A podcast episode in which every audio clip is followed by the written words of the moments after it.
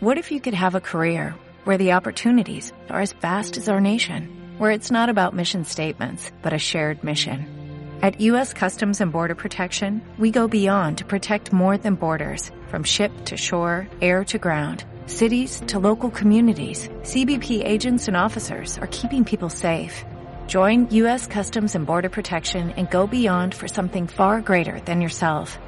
Learn more at cbp.gov/careers. Estás escuchando Audio 25. Enero es un mes curioso. Comienza el día 1 con falta de sueño y promesas de cambio y continúa, según vamos dejándolo correr, con un descenso a los abismos del ánimo. Algunas encuestas dicen que para la mayoría de los ingleses el peor día del año se encuentra en este mes. Por fin termina con ansiedad y ganas de retomar la rutina. Es notorio que estos cambios no se deben a que nuestro organismo, nuestra mente, haya cambiado. Se deben a comportamientos asociados a la cultura en la que vivimos. Vivimos en enero las consecuencias del mes anterior.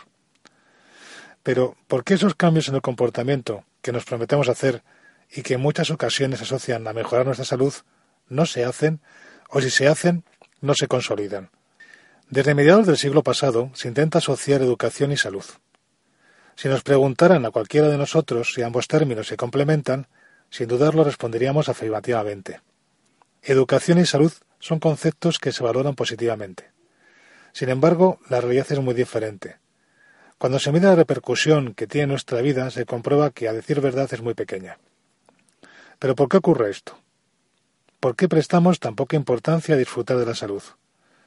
¿Por qué la educación para la salud está tan poco valorada? En mi opinión, se dan los siguientes hechos. En primer lugar, los profesionales sanitarios son expertos en el tratamiento de enfermedades, pero muy pocos dedican el tiempo suficiente a prevenirlas. Cuando lo hacen, no suelen buscar modificaciones de la conducta de los ciudadanos, sino recurrir a lo que están acostumbrados.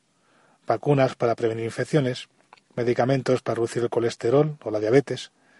En resumen, no se transmite confianza al ciudadano para que se cuide y disfrute de su salud, para que utilice sus capacidades en estar sano.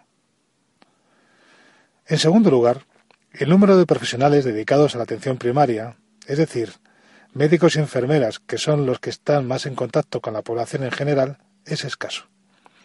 Con la distribución actual de estos recursos humanos solo se puede hacer intervención asistencial.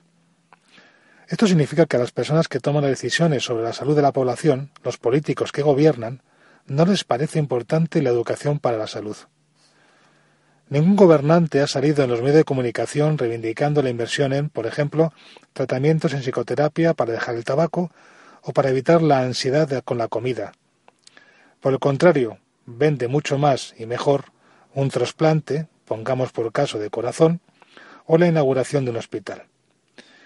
Es evidente que ambas actuaciones médicas son importantes, pero a la prevención no se le da el valor que tiene. Otro dato es el déficit en la formación de los médicos y enfermeros que intervienen en la educación sanitaria de la población.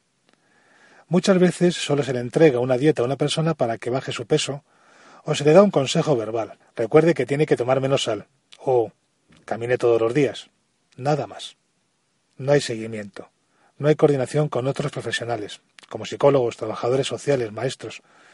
No se buscan estrategias de colaboración, de diálogo, de implicación de los pacientes. La mayoría de las ocasiones solo se les regaña. Se utiliza la enfermedad como amenaza. No se motiva de forma positiva en la búsqueda de la salud. La consecuencia no podría ser otra. Es la falta de resultados, la sensación de frustración, de que el trabajo realizado, por poco que haya sido, no ha valido para nada y, por lo tanto, se renuncia a continuar educando sanitariamente. Por otro lado, la sociedad tiene una cultura sanitaria asistencial, a cualquier persona que haya acudido a un médico le cuesta salir de la consulta sin su medicamento. Es el medicamento, el análisis, la radiografía lo que tiene valor, no nuestra acción de cuidar nuestra salud. Se considera un tratamiento menor cambiar los hábitos de alimentación, de descanso, de sueño, de actividad física, de actividad laboral, de ocio, o modificar comportamientos en las relaciones personales o sociales. Es decir, todo aquello que nos afecta todos los días se considera menor, tanto por los profesionales como por los ciudadanos. El tipo de enfermedades que nos dañan han cambiado radicalmente en las sociedades occidentales.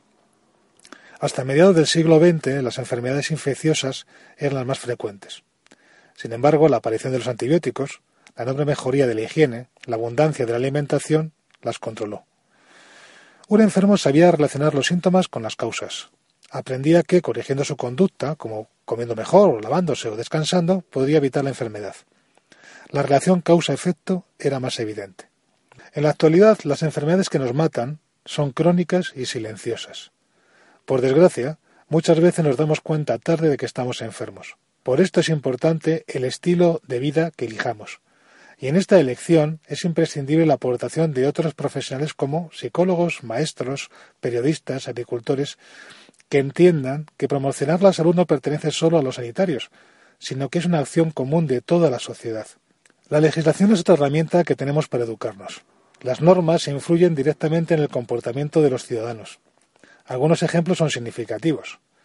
Tras la aplicación de la ley que regula el consumo de tabaco en lugares públicos, se redujo en un 5% el número de personas que dejaron de fumar, y a la vez disminuyó entre un 10 y un 20% el número de personas que sufrieron un infarto de miocardio. Lo mismo ocurre con las normas que reducen la velocidad a la que se puede conducir en las carreteras, o que regulan el uso de pesticidas en la agricultura, o que controlan la calidad de la comida en los comedores escolares, o que organizan los horarios laborales, o las barreras arquitectónicas, o la educación para la salud en los centros escolares. La implicación de los ciudadanos, de la sociedad educada, en disfrutar de la salud es fundamental para que el gobernante legisle en este sentido. Nosotros somos responsables de nuestra salud, como individuos y como sociedad. Nos interesa disfrutarla, no padecerla. Por ello, podemos empezar por cumplir lo que nos prometemos a principio de año y dejar, pues, de engañarnos. Buena semana. Como nuevo cliente de Western Union, puedes disfrutar de una tarifa de envío de 0 dólares en tu primera transferencia internacional de dinero en línea. Envía dinero a los tuyos en casa de manera rápida, fácil y conveniente. Visita westernunion.com o descarga nuestra app hoy mismo y tu primera tarifa de envío corre por nuestra cuenta. Aplican ganancias por cambio de moneda. No disponible para tarjetas de crédito y envíos a Cuba. Servicios proporcionados por Western Union Financial Services Inc. NMLS 906983 o Western Union International Services LLS NMLS 9069 85